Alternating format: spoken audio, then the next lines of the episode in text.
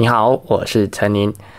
Apple Pay 啊，用到现在已经有好一段时间了，但我还是常常听到有人跟我说啊，我觉得 Apple Pay 很不安全啊，我不敢用啊。尤其是啊，我平常去上课的时候啊，啊，看到很多人在用 iPhone，但是他们却都告诉我他不敢用 Apple Pay。那我觉得其实是很可惜的一件事情哦，因为如果就安全性来来讲的话，Apple Pay 是远比信用卡还要更安全的。那为什么呢？我们今天就来谈一下这个问题哦。信用卡，大家如果或者说你已经曾经有在呃网络上购买过东西的话，你就会知道，其实要用在网络上刷卡是很简单的，你只要正面的那十六位数字，再加上它的有效期限，以及翻过来的那三个号码。通常大部分的网络商店，你就可以直接刷了。当然你会说，诶，可是不是有三 D 验证吗？但很多呃网络商店，它为了避免的刷卡失败的问题，所以他们通常都会直接关掉三 D 验证。最大我所知道没有开三 D 验证的就是 PC Home。也就是说呢，你今天如果你一张卡片哦，然后交给店员。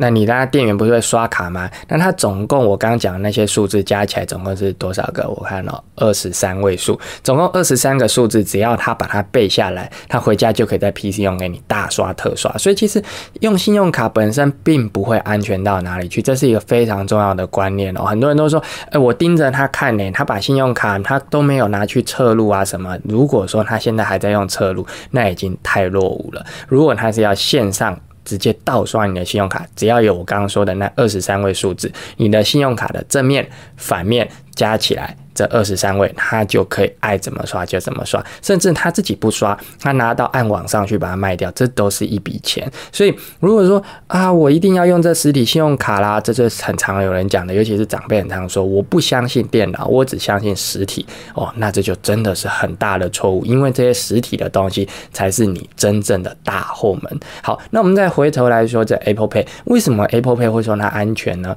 因为首先，你在 Apple Pay 在使用的时候啊，它会有产生一个叫做 token 的东西，你可以把它想象成是一把钥匙，而这把钥匙呢，它每次会有一点不一样哦，它会用不一样的方式去加密它。所以呢，在通讯的过程中，首先这个已经是一个安全的机制了。第二个，如果你看过人家用 Apple Pay，或者是你看过 Apple Pay 的广告，你会发现它只是拿手机去靠一下那个刷卡机。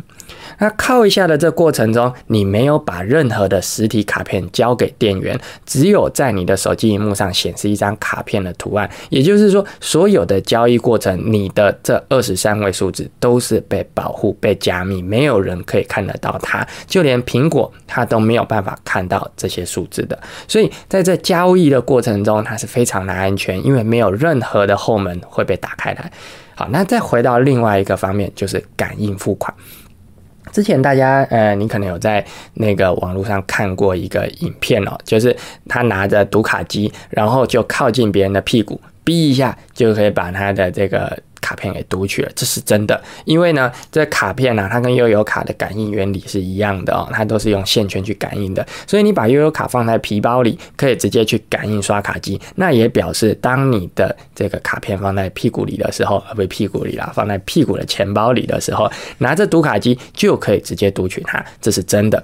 但是呢，用 Apple Pay 的过程，你会发现是稍微复杂一点，你必须打开你的手机。按两下开关或 Home 键，然后再经过指纹认证或者是脸部认证或密码认证三个启动它之后，你才能够去刷卡。而且这刷卡你如果开过的话，你会发现它有一个时间限制。如果你打开过一段时间，它就要再重新认证一次。也就是说，在当你拿出卡片的时候呢，它会必须要求你做二次验证。诶，这就安全很多啦。那你说？哎，刷卡真的这么不安全吗？其实这跟台湾刷卡习惯有关哦。如果你去国外，尤其是欧美国家的话，他们刷卡的时候啊，都会特别要求你要输入 PIN 码。那这 PIN 码其实是信用卡的一个密码。你刷了卡之后，必须在那键盘上面按按键。那按完按键之后呢，才可以刷卡。可是你在台湾有做过这些事情吗？没有。台湾这刷卡都是。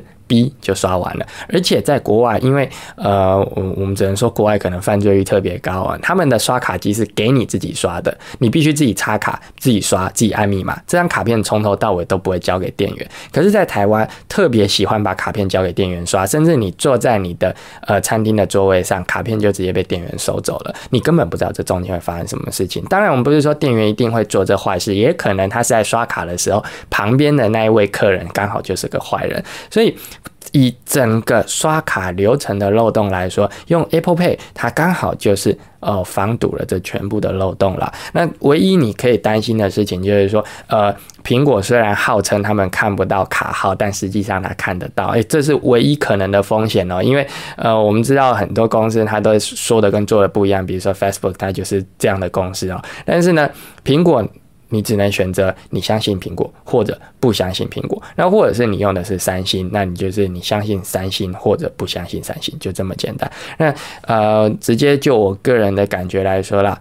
我哦是方便就好了，因为我们我自己都知道，我日常生活中的漏洞太多了，不管是这个信用卡的卡号也好，或者是呃使用这个手机通讯啊、WiFi 通讯啊等等，其实这些都是漏洞。其实这样说吧，你光是拥有一个 Facebook 的账号，它本身就是一个大漏洞了。所以呢，我们就只能说，我们就选择相对安全的来用喽，大概就是这样子啦。那至于说听完这些讲解，你还是觉得 Apple Pay 真的很不安全，你还是是相信那写着那二十三个号码轻易就可以被盗刷的小卡片的话，哎，那你就用吧。啊，毕竟这种观念这是不是一时一刻就能改变的事情嘛？但是呢，啊，就只能这样子了。那最后呢，给大家一个小故事啦。最近有一位长辈跟我说，呃，他不相信电脑哦，因为他觉得电脑永远都是他的大后门，呃，永远都是他的大漏洞，所以他的银行交易从来都。不透过电脑都一定要透过行员。